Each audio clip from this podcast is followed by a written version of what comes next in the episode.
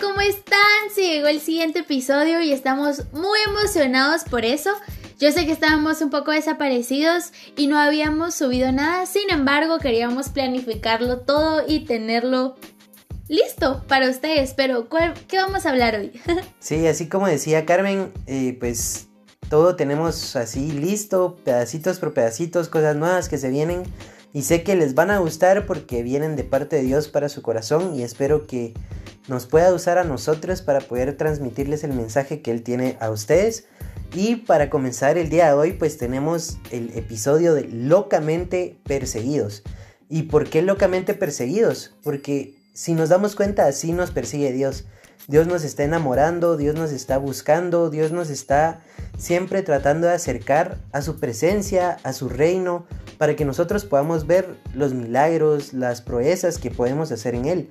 Y creo que esa es la esencia del amor de Dios, el que tal vez no importa cómo seas, no importa todos tus errores, pero Dios siempre te quiere a tu lado, siempre está contigo enamorándote, en cosas pequeñas que tal vez uno no nos damos cuenta de, de qué es lo que está pasando, porque pasan desapercibidos, pero es ahí la importancia donde tenemos que tener la comunión con el Espíritu, con Jesús, y para poder entender un poco más de lo que Dios quiere en nuestra vida. Y sé que Él nos persigue sin lugar a dudas, sin importar cómo seamos, él nos da esa oportunidad de acercarnos, de amarnos y de decirnos, hey, tranquilo, todo va a estar bien. No importa qué situación pases o qué es lo que hayas hecho, Dios borró tus pecados y sabe que tú sos una persona buena, sos una persona con un corazón humilde y grande, porque Él te creó y siento que eso es lo más importante, que Dios sabe el potencial que nosotros podemos llegar a tener. Por tanto, Él quiere seguir enamorándonos para que nosotros podamos exponer al mundo todo ese potencial que, tenemos. Y pues le doy un poco la palabra a Carmen porque si no me inspiro y sigo hablando. Va, como que Diego quería o lo que queremos compartirles hoy es el amor de Dios. Y el amor de Dios no es solo palabras, no es barato. El amor de Dios es significativo, Él lo demuestra y a Él no le importa nada. Y con eso queríamos iniciar con una eh, historia de nosotros. No somos perfectos, sin embargo tenemos algo súper cool que contarles y es que cuando Diego y yo nos conocimos en la etapa en la que estábamos saliendo y todo, él fue a la iglesia a bautizarse y cuando salimos del bautizo él me dijo, mira, vamos a comer, que no sé qué. Y me llevó a... Le café. De zona 15. Y me acuerdo que en ese tiempo Diego no trabajaba, así que el dinero que tenía era o porque se lo da a su abuelita o a sus papás, o vendía algo para tener dinero. Y me acuerdo que él me dijo, mira, ¿qué quieres de comer? Y yo, pues solo habían panes, entonces cogí un pan como el combo. Y le dije, mira, ¿qué vas a comer tú? Y él me dijo, no, no tengo mucha hambre. Cuando estábamos comiendo yo dije, va, compartamos. Y me acuerdo que Diego me había dicho, o no sé si después me lo dijo, no tengo muy presente eso, pero me dijo que él no tenía dinero y a él no le alcanzaba para comprar dos comidas en ese momento, así que él me compró comida solamente a mí. ¿Y por qué les quería contar esa historia? De mi parte luego él va a contar su lado de la historia, pero me encantó porque aún no éramos novios, o sea, en realidad él no tenía como el derecho de, de invitarme o, o la responsabilidad de alimentarme, sin embargo, creo que él me amaba dentro de su corazón, él sabía que había algo diferente en mí que quería como conquistar. Y, y eso hizo que él me diera su comida, aunque él no hubiera desayunado y él tuviera hambre. Y ese es el amor de Dios. El, Dios lo demuestra. Él no solo te dice en la Biblia que te ama. Él te ama en lindos. Él provee a tu familia, Él suple tus necesidades, Él está ahí contigo haciendo tareas, Él está contigo trabajando. O sea, el, amor de Dios es demostrativo y eso fue el valor que hizo al enviar su único hijo a morir en esa cruz. Esa cruz es la perfecta demostración de amor, hacia, de amor hacia ti y no es un amor eh, cualquiera, sino es el amor extravagante de parte de Dios. Pero a ver, conta tu parte de la historia. Así como decía Carmen, pues eh, me había acabado de bautizar y de verdad que, no sé, salí de, ser bautizado y me sentía alegre, me sentía contento por todas las cosas que han pasado en mi vida y no sé, tal vez, como decía Carmen, no tenía dinero, no tenía tal vez un trabajo como estable para decir, ah, bueno, tengo esto y sé que podemos ir a comer y hacer esto, pero ahí sí que quería agradar un poco el corazón de, de Carmen y pues ahí sí que eh, ser un don Juan para su corazoncito, porque yo, yo pagué su comida sin, sin esperar nada a cambio, yo quería en verdad que ella estuviera feliz conmigo en esa cita, que salió tan espontáneamente y, creo que ha sido una de las mejores que hemos tenido porque siempre lo recordamos, siempre eh, pues nos recordamos de las cosas bonitas que pasaron ese día y, y eso me trae como que a pensamiento lo que Dios hace cada día por nosotros, como que Él te invita metafóricamente pues a una comida donde Él no espera nada a cambio, Él solo espera que en verdad te agradezco con él, te, te enamores de él cada día, porque me imagino que en ese momento, pues Carmen, cuando supo la noticia, dijo, ay, qué lindo. Entonces, eso es lo que Dios quiere hacer con nosotros, como que nosotros podamos decir a la madre, gracias Dios, porque tú lo hiciste todo por mí. Y como decía Carmen anteriormente, como el sacrificio que hizo con su hijo, creo que demuestra todo lo que Él está dispuesto a pagar, todo lo que Él está dispuesto a darnos para que nosotros nos enamoremos tanto de Él que podamos ser como somos ahora con Carmen, eh, novios, y que podamos ser con, con Jesús eh, novios y poder eh, estar en una relación donde nos entendamos, nos, nos escuchemos y podamos saber qué es lo que quiere uno del otro, porque Creo que a este punto Carmen ya medio sabe lo que me pasa cuando tengo algo o qué es una cara que hago. Y yo también sé qué es lo que Carmen siente o qué es lo que Carmen pues a veces está pensando. Entonces esa es la relación que, que Dios quiere por nosotros por acciones que Él hace. Y a veces no nos damos cuenta porque es como que, ay, bueno, gracias, y pues eso me toca y pues es como que obligación de Dios dárnoslo. Y no entendemos que todo lo que nosotros tenemos no nos pertenece, todo lo que nosotros poseemos no es de nosotros, simplemente estamos aquí de verdad así pasando la prueba para vivir en la eternidad con Dios. Y, y es algo muy importante que el amor de Dios nos alcanza en donde sea que nosotros estemos, así en el hoyo más profundo que ni nosotros veamos luz, ni podamos salir él nos alcanza, Él nos busca. Y así como dice una canción de la de Reckless Love, creo que así es el amor de Dios. El inmesurable, creo que es verdad. Sí. El inmesurable amor de Dios que es que no importa qué pase, Él eh, pues quita montañas, eh, rompe cadenas y da luz en las... algunos resultados. Perdón. Continuemos. Y estos. Y en el rompen las tinieblas. Y creo que, que, eso es lo que buscamos, tener esa relación con Dios de, de novios y poder decirle, bueno, ya sé lo que tú quieres, Dios, por lo tanto lo voy a hacer. Y, y también Él conoce nuestro corazón, que Él pueda, bueno, este anhelo es de tu corazón, así que te lo voy a conceder. Creo que el amor de Dios es increíble, misericordioso y nunca nos deja de alcanzar, siempre está en busca de nosotros y por eso es el título de Locamente Perseguidos, porque somos locamente perseguidos por Dios. Y con eso, Diego estaba contando que después de ese desayuno nosotros... Nosotros nos fuimos a caminar a zona 14 porque estaba como súper cerca, fuimos a comer un helado y y estábamos caminando en las calles, voy a platicar y platicar y platicar. Y eso es lo que quiere el Señor con nosotros. Probablemente hace un encuentro eh, para estar contigo, una cita especial donde te agrega valor, donde te hace sentir único, hijo, amado y escogido.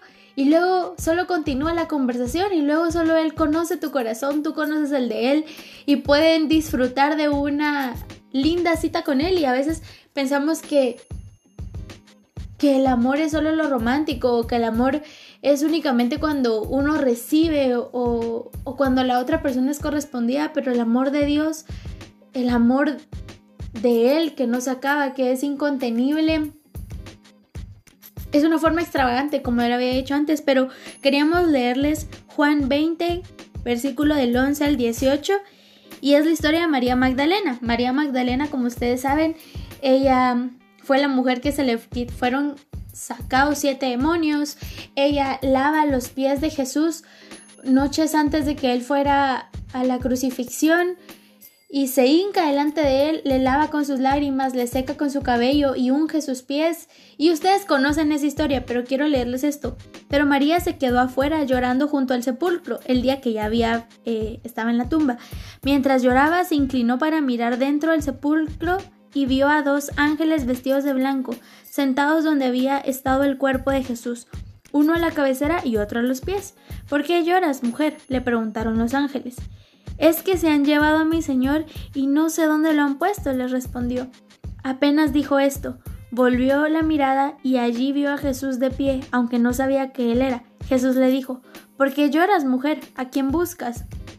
Ella, pensando que se trataba del que cuidaba el huerto, le dijo, Señor, si usted se lo ha llevado, dígame dónde lo ha puesto y yo iré por él. María, le dijo Jesús. Ella volvió y exclamó, Raboni, que en arameo significa maestro. Suéltame, porque todavía no he vuelto al Padre. Ve más bien a mis hermanos y diles, vuelvo a mi Padre que es el Padre de ustedes, a mi Dios que es Dios de ustedes. María Magdalena se fue a darles la noticia a los discípulos. He visto al Señor, exclamaba, y les contaba lo que él había hecho. ¿Y por qué les queríamos contar esta historia o leerles este pasaje? Porque en realidad María Magdalena amaba a Jesús. Jesús la había encontrado en su peor situación, en momentos de dificultad, en momentos de, de, ruinas. O sea, cuando ves a alguien que está muy mal, como María estaba en ese momento con siete demonios, eh, pensarías quién se le podría acercar. Y en ese tiempo esa mujer era excluida por la sociedad, sin embargo Jesús no la excluyó, sino que la encontró y la enamoró.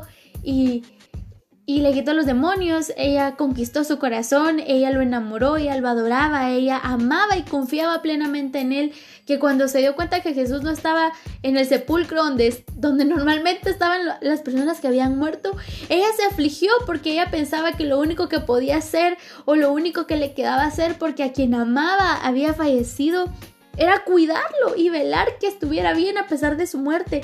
Y, ella lloraba desesperadamente porque no sabía dónde estaba su maestro. Sin embargo, Jesús faltó para que le dijera María, para que ella entendiera que ahí estaba. A veces Jesús nos tiene que amar por nuestro nombre para saber que ahí está Él. A veces Él nos tiene que hablar de esa forma donde conquistó nuestro corazón para captar nuestra atención.